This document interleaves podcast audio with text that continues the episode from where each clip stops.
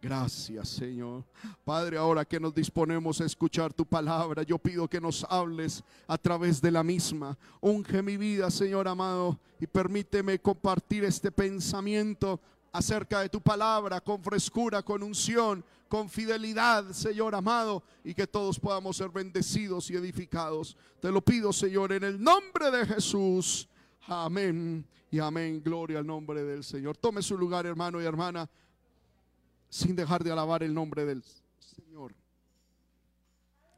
Amén. Siga adorando al Señor, hermano, que Dios sigue en este lugar. Aleluya. Gloria al nombre del Señor. Hermanos, así sentados, abran su Biblia, por favor, en el libro de Juan, ahí donde leímos al comienzo del culto. Juan capítulo 14. Aleluya. Versículo 1 en adelante. Gloria al poderoso nombre de nuestro Dios. Amén. Aleluya. Gloria al nombre del Señor. Lucas capítulo 14, versículos 1 en adelante. El Señor dice, no se turbe vuestro corazón. Creéis en Dios, creed también en mí. Amén. Gloria al nombre del Señor. Aleluya. Hermanos, Dios nos hace un llamado a que no nos dejemos turbar, a que nuestro corazón, hermano, sea, aleluya, estable. Bendito sea el nombre del Señor y que pueda eh, nuestro corazón tener la confianza siempre en el Señor. ¿Cuántos alabamos el nombre de Cristo? Aleluya. Dios, hermano, nos invita a eso. Cuando el Señor Jesucristo eh, estaba diciendo estas palabras, dice la palabra del Señor que estaba próximo, hermano, a ser crucificado. Bendito sea el nombre del Señor. Él estaba próximo a, hermano, allá estar en la cruz. Amén. A dar su vida por nosotros. Bendito sea el nombre del Señor. Él estaba a punto, hermano, de ofrecer su vida en expiación por cada uno de nosotros. Y esta, esta enseñanza, lo que encontramos en Juan capítulo 14, se piensa que el Señor, eh, eh, o fue la enseñanza que el Señor Jesús dio a sus discípulos cuando estaban allá en la última cena. Gloria al, nombre del Señor. Recordemos, hermano, de que el Señor le dijo a sus discípulos que se reunieran en un aposento alto para tener la última cena.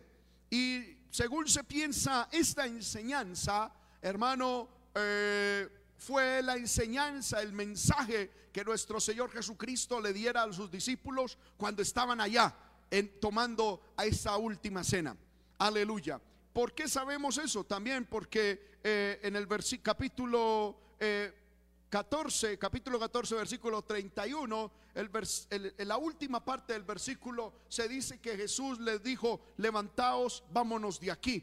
Es decir, el mensaje que Jesús les dio, amén, a los discípulos en la Santa Cena fue ahí, en Juan capítulo 14, hasta Juan capítulo 14. Cuando cuando terminaron la Santa Cena, el libro de Mateo dice que Jesús les dijo a sus discípulos, vámonos de aquí.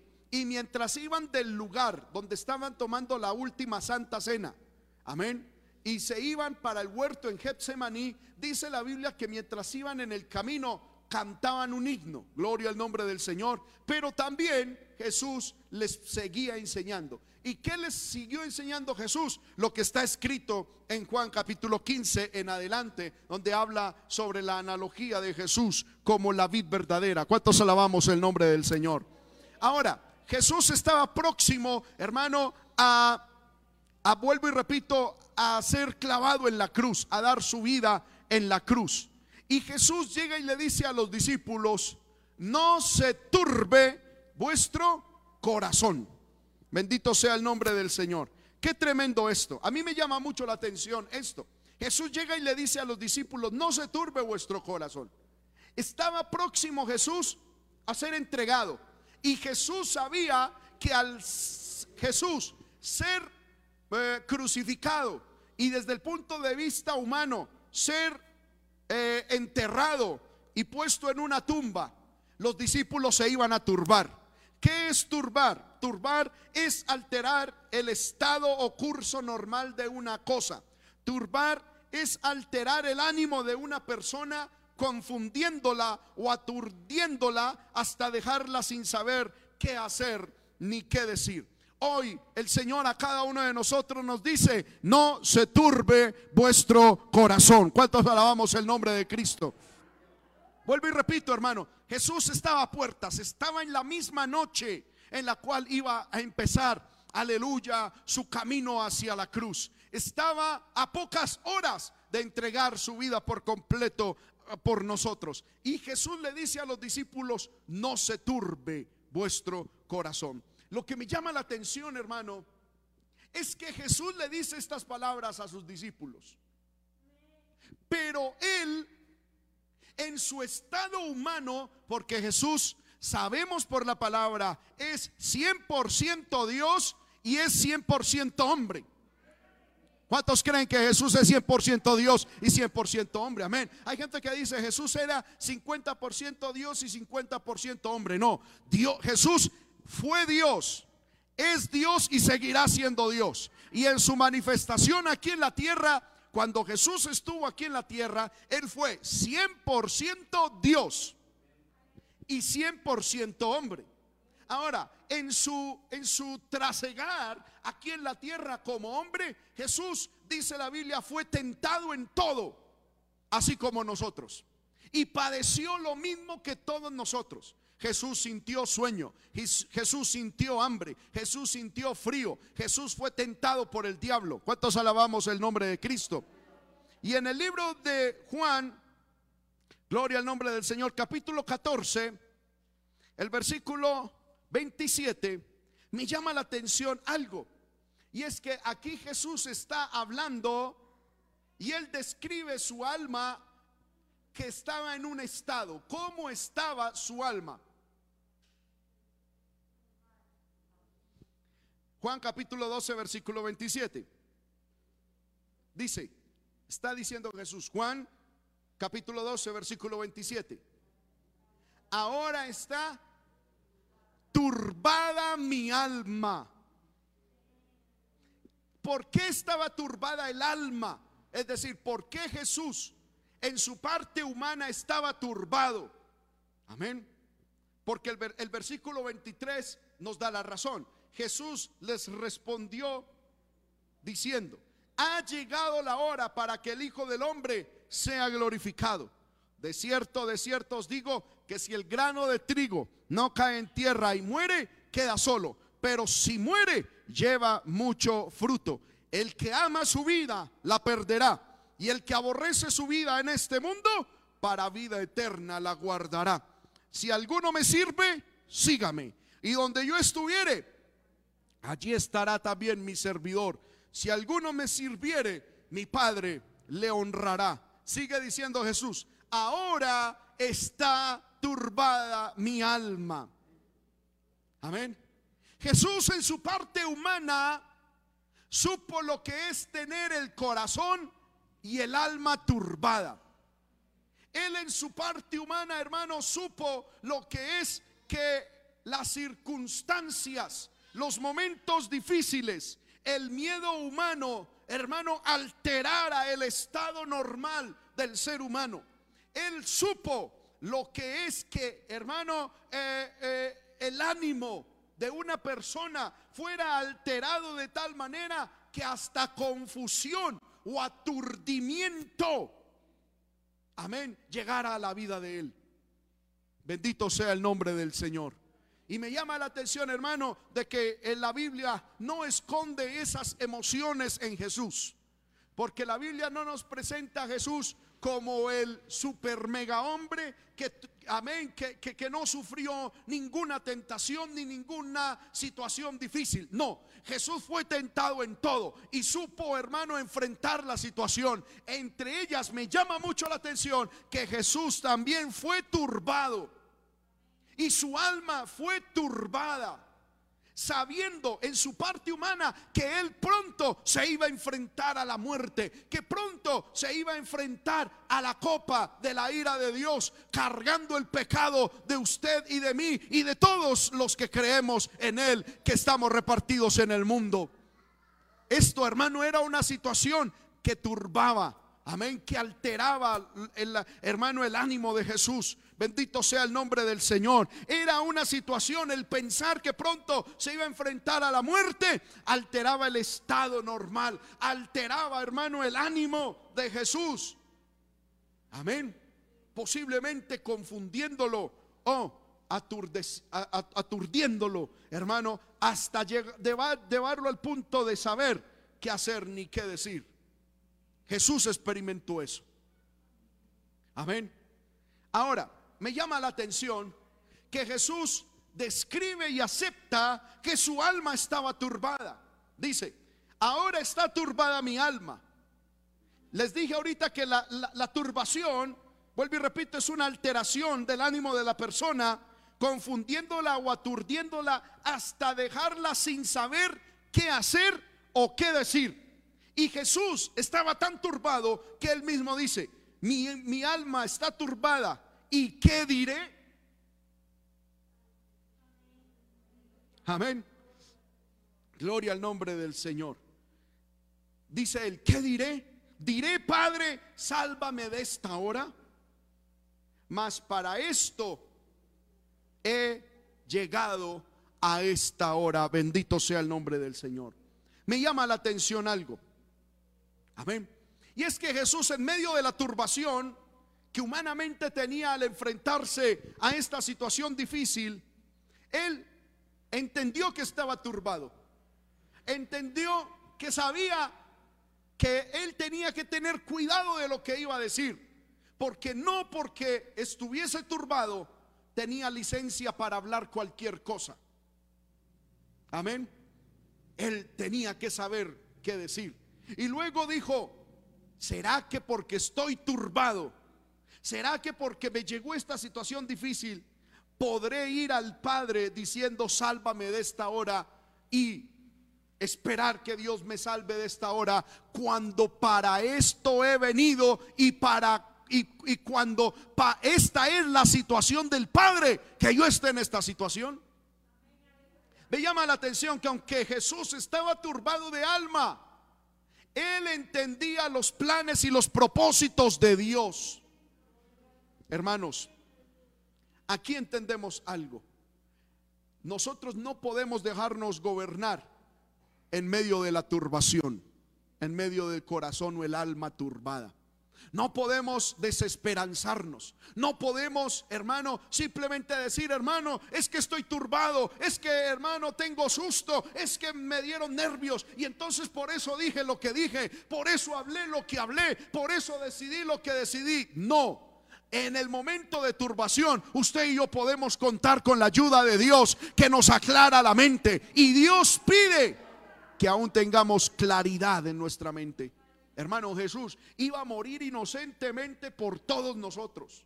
Entendamos que simplemente es más que morir en una cruz. Era cargar el pecado de la humanidad. Era recibir el castigo de Dios. Era, hermano, eh, sufrir el, el abandono de su Padre era que un Dios santo recibiese en su cuerpo el pecado del mundo entero.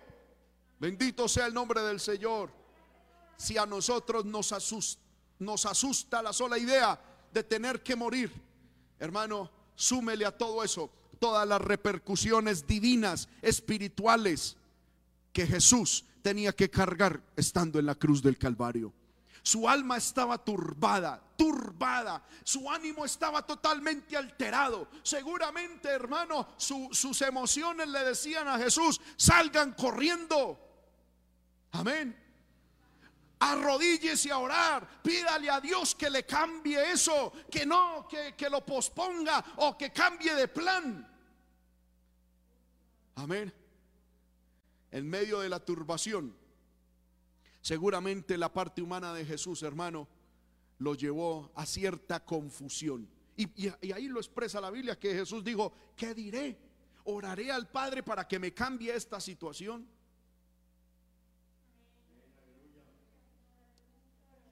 Aleluya. Hermanos míos, ¿qué hacemos nosotros cuando estamos turbados?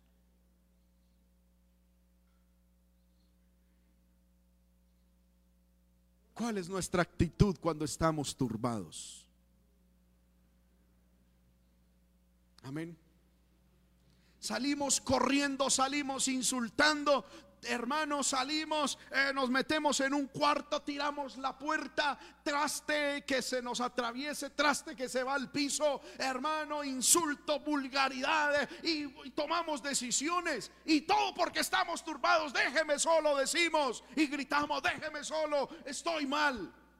Amén. Y pensamos que por estar en esa situación tenemos la excusa. Pero hoy el Señor nos quiere decir, no se turbe vuestro corazón. Es normal que tengamos momentos, hermano, de aflicción, pero ¿qué debemos hacer en esos momentos? ¿Decir cosas sin propósito? No. Decir, hermano, despropósitos de la, contra Dios, contra Dios, contra la iglesia, contra la obra de Dios, contra la vida, bueno, contra lo que nos está sucediendo. No. Segundo, orarle a Dios para que Dios cambie nuestra situación turbulenta.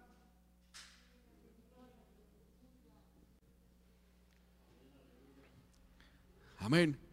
Esto, hermano, a mí me impactó tremendamente.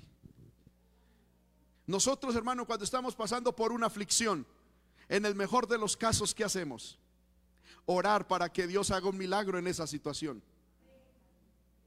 ¿Cierto? Amén. Orar para que Dios, hermano, haga un milagro, para que Dios intervenga, para que Dios se glorifique para que Dios cambie esa situación que nos está turbando el alma. ¿Sabe que Jesús no hizo eso? Jesús no dijo, Señor, cámbiame esta situación. Él dijo, Señor, yo sé que tú tienes poder para cambiar esta situación. Pero aquí lo que importa no es que mi alma esté turbada, sino que tu voluntad sea cumplida.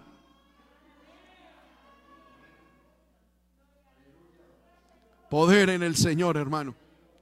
Yo no sé cuántos de ustedes, hermano, y cuántos de nosotros estaremos pasando por momentos que nos turban, por momentos, hermano, que alteran nuestros ánimos, que alteran, aleluya, nuestro sendero, aleluya, que nos traen cierta confusión, cierto desánimo, aleluya, cierto, cierta tristeza, como cierto desasosiego en la vida. Amén. Mi pregunta es, ¿cómo estamos reaccionando ante eso? Cuando vemos el panorama mundial, cuando vemos la noticia, cuando vemos la situación económica, cuando vemos nuestro hogar, cuando vemos nuestro matrimonio, cuando vemos aún nuestra vida, bendito sea el nombre del Señor, encontramos muchas veces que eh, nos encontramos en situaciones de turbación, de confusión, que no sabemos qué hacer, a dónde ir, qué hacer, a quién acudir.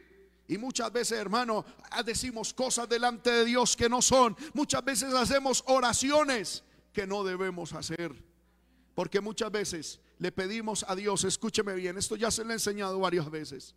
Le pedimos a Dios que nos quite la situación que Dios ha elegido soberanamente para con esa situación cambiarnos a nosotros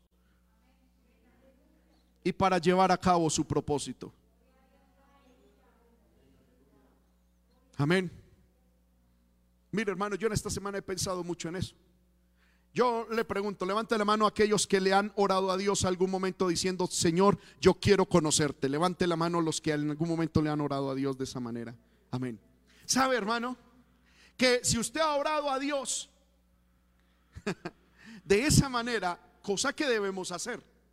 Porque debemos nosotros conocer a Dios y Dios quiere que le conozcamos. Pero entre otras cosas, para nosotros conocer a Dios, Dios tiene que traer situaciones difíciles a nuestra vida para podernos hacer entender quién es Él. Voy a poner un ejemplo.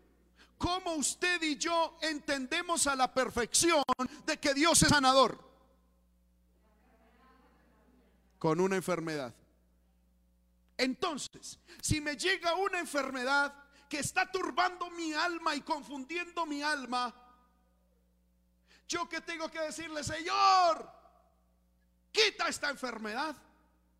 Cuando Dios soberanamente ha elegido esa enfermedad para mostrar su gloria en ti, lo que tenemos siempre es que orar, Señor, que se haga tu voluntad. Tú permitiste esta situación en mi vida, que se haga tu voluntad. Muéstrame lo que quieres que yo aprenda. Señor, hazme entender porque hermano, cuando Dios permite situaciones a nuestra vida, lo hace con varios propósitos. Entre ellos, como ya lo he enseñado, procesarnos. Es decir, quitar lo que, lo que sobra, poner lo que falta. Segundo, enseñarnos quién es Él. Porque solo en la enfermedad es que podremos entender que Dios es sanador. Solo en la escasez es que podemos entender de que Dios, hermano, provee. Solo en la soledad del alma es cuando podemos entender de que Dios nunca nos abandona. Solo, hermano, en la oscuridad es cuando podemos entender de que Dios es luz. Solo en el desierto entenderemos de que Dios es pan y agua. Solo, hermano, en la muerte es que entenderemos que Él es vida. Solo en el momento en el que humanamente es imposible para nosotros, es que podemos entender la gracia y el poder de Dios, porque para Dios no hay nada imposible. ¿Cuántos alabamos el nombre del Señor en esta hora? Por lo tanto, más que pedirle a Dios que cambie nuestra situación, es decirle, Señor, haz tu voluntad. Y mire lo que sigue diciendo Jesús, Juan 12, 27 padres, eh, diré, Padre, sálvame de esta hora, mas para esto he llegado a esta hora. Es decir, tanto yo como esta hora estaban programadas en Dios para que llegara esta situación. ¿Sabe cuál fue la próxima oración de Jesús? Versículo 28. Padre, glorifica tu nombre. Aleluya. Amén. Glorifica tu nombre.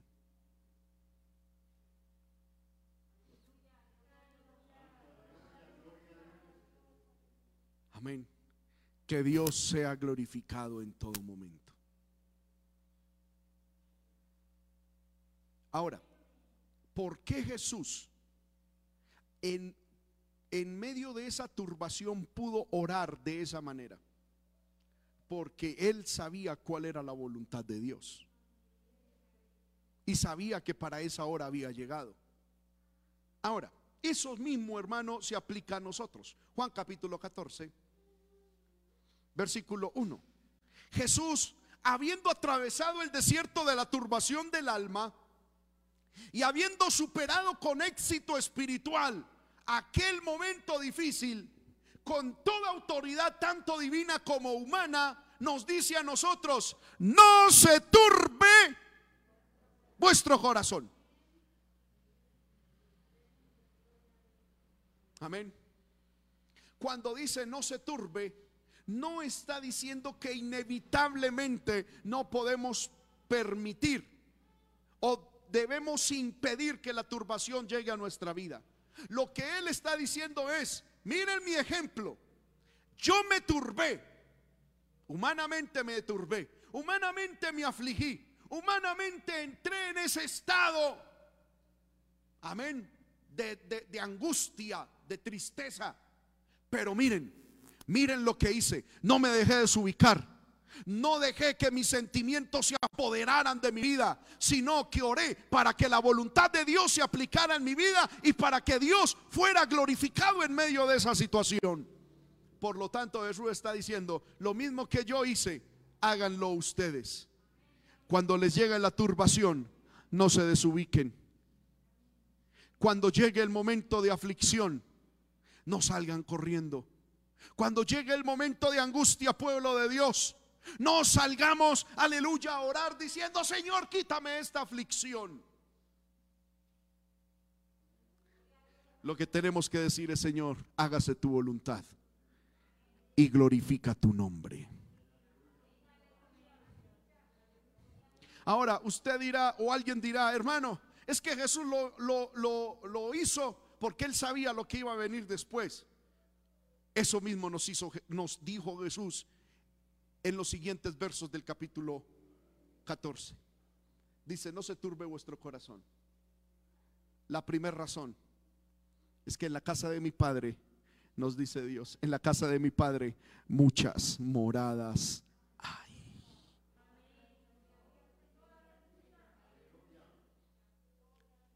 No se turben por cuestiones aquí en la tierra, pueblo de Dios. Que arriba, en la casa del Padre, muchas moradas hay. No tienes nada aquí, no se turbe por eso. Arriba tienes algo. Y no solamente algo, algo muy maravilloso. Nadie se acuerda de ti aquí en la tierra. Allá en el cielo ya hay una morada que tiene tu nombre. Aleluya, hay un espacio para ti. Dios dice, no se turbe, no salgan corriendo en este mundo por las aflicciones, no se salgan de la voluntad del Padre, no se salgan del propósito de Dios. No, no, no, simplemente por algo material. No, porque arriba nos espera una gloriosa herencia, una gloriosa mansión. Oh, aleluya, puede usted levantar su mano y decir gracias, Señor.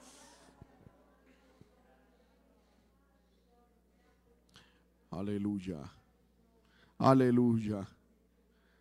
La otra razón por la cual Jesús nos anticipa en conocimiento para que no nos turbemos es que Él va a venir por nosotros. Versículo 3, si me fuere y os prepararé el lugar, significa que vendré otra vez y os tomaré a mí mismo para que donde yo estoy, vosotros también estéis. Hermano, nada nos debe turbar sabiendo que Cristo está a las puertas por nosotros, que Cristo regresa por nosotros. Y menos nos debe turbar el hecho de que Cristo es, la, la venida de Cristo es inminente. Aleluya, para nuestra vida. Aleluya. Yo siento que el Señor está aquí, hermano. Amén. No debemos turbarnos. Pueblo de Dios, no debemos turbarnos. No debemos salir corriendo. No debemos dejar, hermano, que la confusión tome control de nuestra visión, de nuestra, aleluya, de nuestras palabras, de nuestras decisiones. No. Ya Cristo está a las puertas. Y Él nos recogerá. Él nos recogerá. A la patria celestial entraremos con Él. Disfrutaremos de su presencia. Y allí toda turbación se irá. Todo afán desaparecerá. Toda enfermedad se esfumará. Oh, gloria al nombre del Señor. Oh, gloria al nombre del Señor. Oh, gloria al nombre de Cristo. Oh, gloria al nombre de Cristo. Por eso, hermano, no se afane, no se desubique. Más bien diga, Señor, para esta hora he llegado y a esta hora tú me has traído, me has preparado para algo. Señor, esta situación difícil que has permitido en mi vida es para que yo vea tu gloria. Señor amado, no me moveré, no saldré corriendo, no me desubicaré. Señor, no voy a cambiar lo eterno por lo material. No voy a cambiar lo que tú tienes para mí en el cielo simplemente por algo material aquí en la tierra. No, que se lo quede el día diablo, que se lo quede el mundo si quiere. Mi alma le pertenece a Dios. No voy a dejar que el diablo se lleve mi alma porque yo voy para el cielo. Quema y llama Poder, poder de Dios, aleluya. Poder de Dios. Hermano, Hermana, no se deje turbar con su esposo, con su esposa. No pierda la salvación por pelear, aleluya, por posiciones, por cosas temporales. No, no, no, no, no. Vaya a los pies de Cristo y dígale, Señor, Padre, es tu voluntad. Ayúdame a ser fiel en medio de esta situación. Ayúdame a ser fiel en medio de este momento. Señor, este hombre, esta mujer, Señor, se levanta contra mí. Mis hijos, mis padres, se levantan contra mí. Que yo no pierda la visión. Que yo no pierda el enfoque del cielo, que yo no pierda de mi alma, aleluya. esas ansias de cielo simplemente por establecer mi nombre, por defenderme, por tener algo. No, que mi vida, que mi, mi, mirada esté en el cielo. Jesús dijo, no se dejen desubicar, no se dejen turbar. Amén. Lo primero, porque en el cielo hay algo grande que nos espera. Segundo, porque Cristo ya viene por nosotros. Hermanos jóvenes, adolescentes, no cambian a Cristo por un miserable peinado.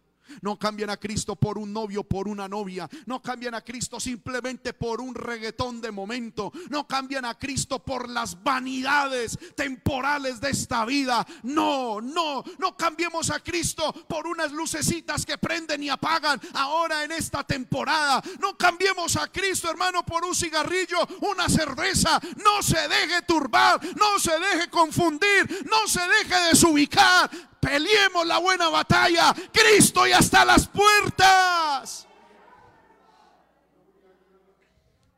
Aleluya.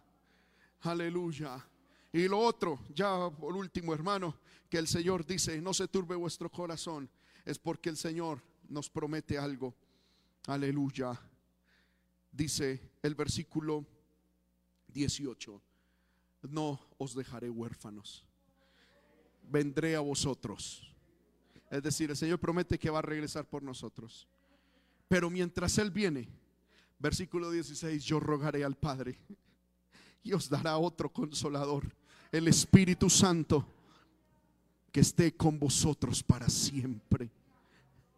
¿Por qué no debemos turbarnos? ¿Por qué no debemos desubicarnos? ¿Por qué no debemos, hermanos, salir corriendo? ¿Por qué no debemos amargarnos? Primero, porque en el cielo tenemos una mansión, una riqueza, una, eh, una hermosura preparada para nosotros. Segundo, porque el Rey ya viene, Cristo ya viene. Oh, aleluya. Me provoca decir, como dice el Salmo 24, alzaos puertas eternas y entrará el Rey de gloria. Ya viene, ya viene nuestro amado. Viene saltando sobre los montes, como dice el libro de Cantar de los Cantares.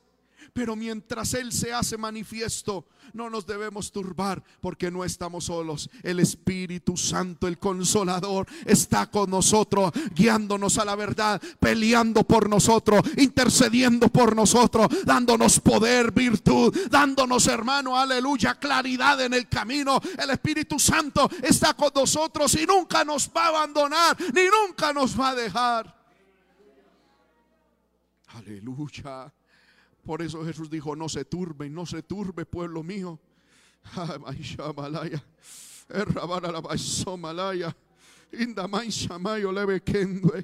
No salgan corriendo, no cambien, cambien lo espiritual, no, no, no suelten las armas espirituales, no dejen las cosas de Dios por los problemas, no, no, no, no, no, no, no, no lo hagan, no se turben.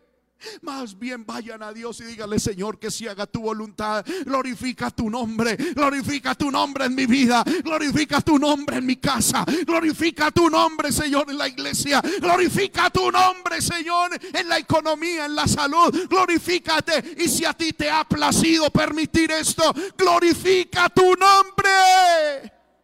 Yo no me voy a dejar turbar. Yo no me voy a dejar, aleluya, desubicar. Yo no voy a seguir corriendo. Yo no voy a salir despavorido. Yo no soy de los que huyen.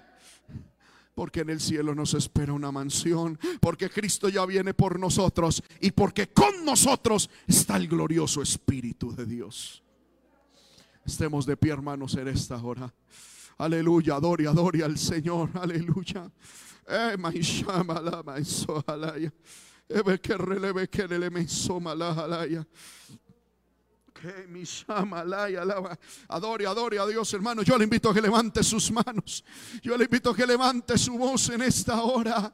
Levante su voz, levante sus manos al cielo. Aleluya.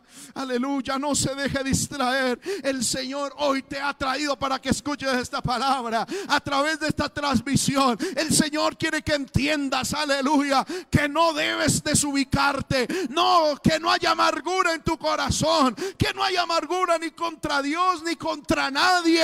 No, ya estamos a las puertas de nuestra redención. Ya estamos a las puertas de nuestra salvación. Ya estamos a las puertas de ver a nuestro amado. Aleluya. Aleluya. Aleluya. Puede usted decirle, Señor, en medio de esta situación difícil que estoy viviendo, glorifica tu nombre, que se haga tu voluntad y no la mía, que se haga tu voluntad y no la mía, glorifica tu nombre, que se glorifique tu nombre. No estoy orando para que mi nombre sea glorificado, para que mi nombre sea exaltado, para que yo viva en comodidad. Señor, si tú has permitido esto, glorifica tu nombre. ¿Se atreve usted a decirlo de esa manera, hermano? Glorifica tu nombre, Señor. Glorifica tu nombre. Glorifica tu nombre en mi vida, en mi hogar, en mi matrimonio. Glorifica, Señor, tu nombre en la economía. Glorifica tu nombre en la salud. Glorifica tu nombre, Señor amado, en la iglesia. Que se haga tu voluntad, no mi voluntad.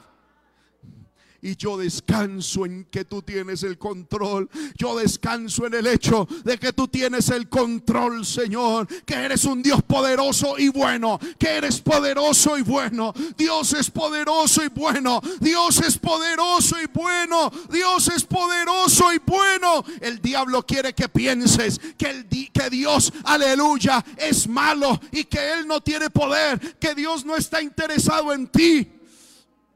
Y por eso el diablo te dice, toma decisiones, ve, presiona, habla, haz esto, haz lo otro. No, no, no, pueblo de Dios, no se turbe vuestro corazón. Creéis en Dios, que Dios es bueno, que Dios es grande. Creamos también en Cristo. Dios tiene el control de las cosas. Vamos, levante su mano y dígale, Señor, tú tienes el control de mi vida.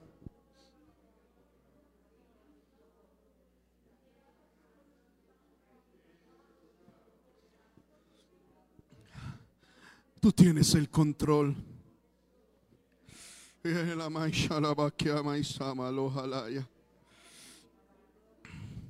El Señor está aquí, el Señor está aquí, hermano. Aleluya.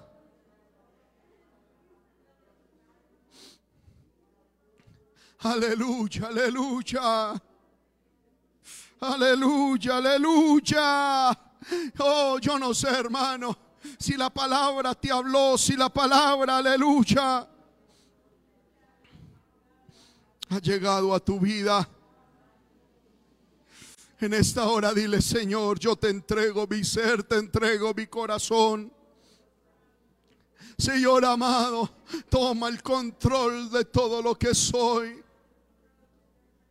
Toma el control, Señor, de todo lo que soy. Aleluya.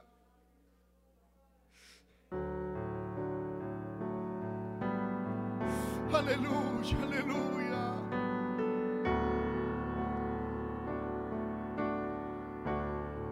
Dios siempre tiene el control. ¿Por qué desesperarme? Dios siempre tiene el control.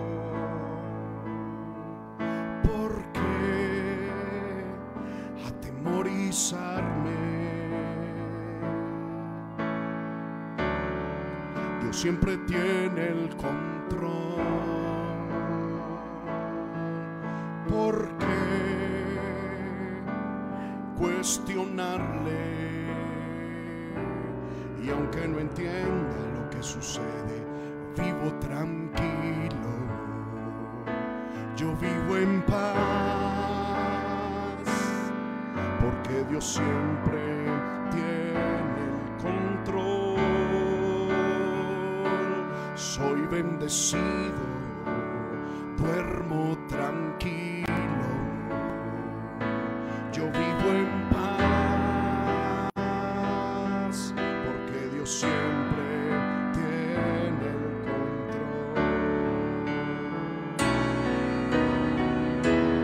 control. Dios siempre tiene desesperarme. ¿Por qué desesperarme? Amén. Dios siempre tiene el control. ¿Por qué atemorizarme? ¿Por qué atemorizarme? Amén. Dios siempre cuestionarle? ¿Por qué cuestionarle? Y aunque no entienda lo que sucede, yo vivo tranquilo.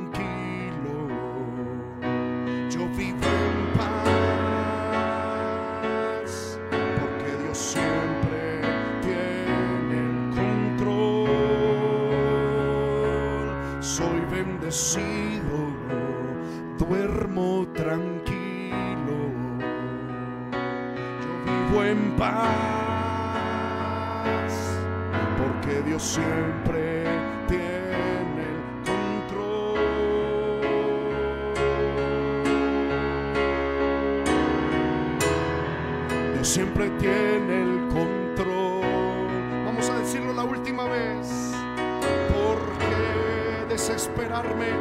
Desesperarme.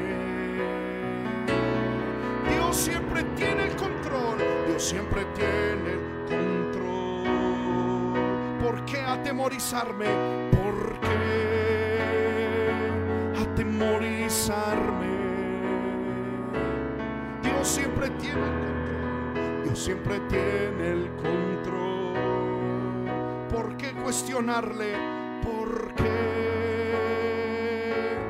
cuestionarle? Y aunque no entienda lo que sucede, yo vivo tranquilo. Yo vivo en paz. Porque Dios siempre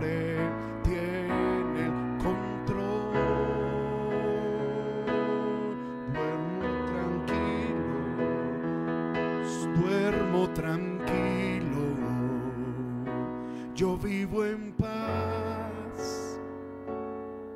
Porque Dios siempre tiene control. Porque Dios siempre tiene el control. Si usted cree de verdad que el Señor tiene el control, levante sus manos y dígale, Señor, gracias. Tú tienes el control de todo. Tú tienes el control de mi vida, de todo, Señor. No tengo por qué gritar, no tengo por qué atemorizarme, no tengo por qué turbarme, no tengo, Señor, por qué salir corriendo. Mi vida está en tus manos. Padre, glorifica tu nombre en mi vida, en el nombre de Jesús. Débele un aplauso al Señor, hermano. Aleluya, aleluya. Aleluya, aleluya, aleluya. Fuerte el aplauso para el Señor. Dios está contigo. Dios está contigo. Santo. Santo. Santo. Vive Jehová. Bendita sea la roca de nuestra salvación. Viva Dios, viva el Padre, viva el Hijo, viva el Espíritu Santo. Gracias Señor. Amén. Gloria al nombre del Señor.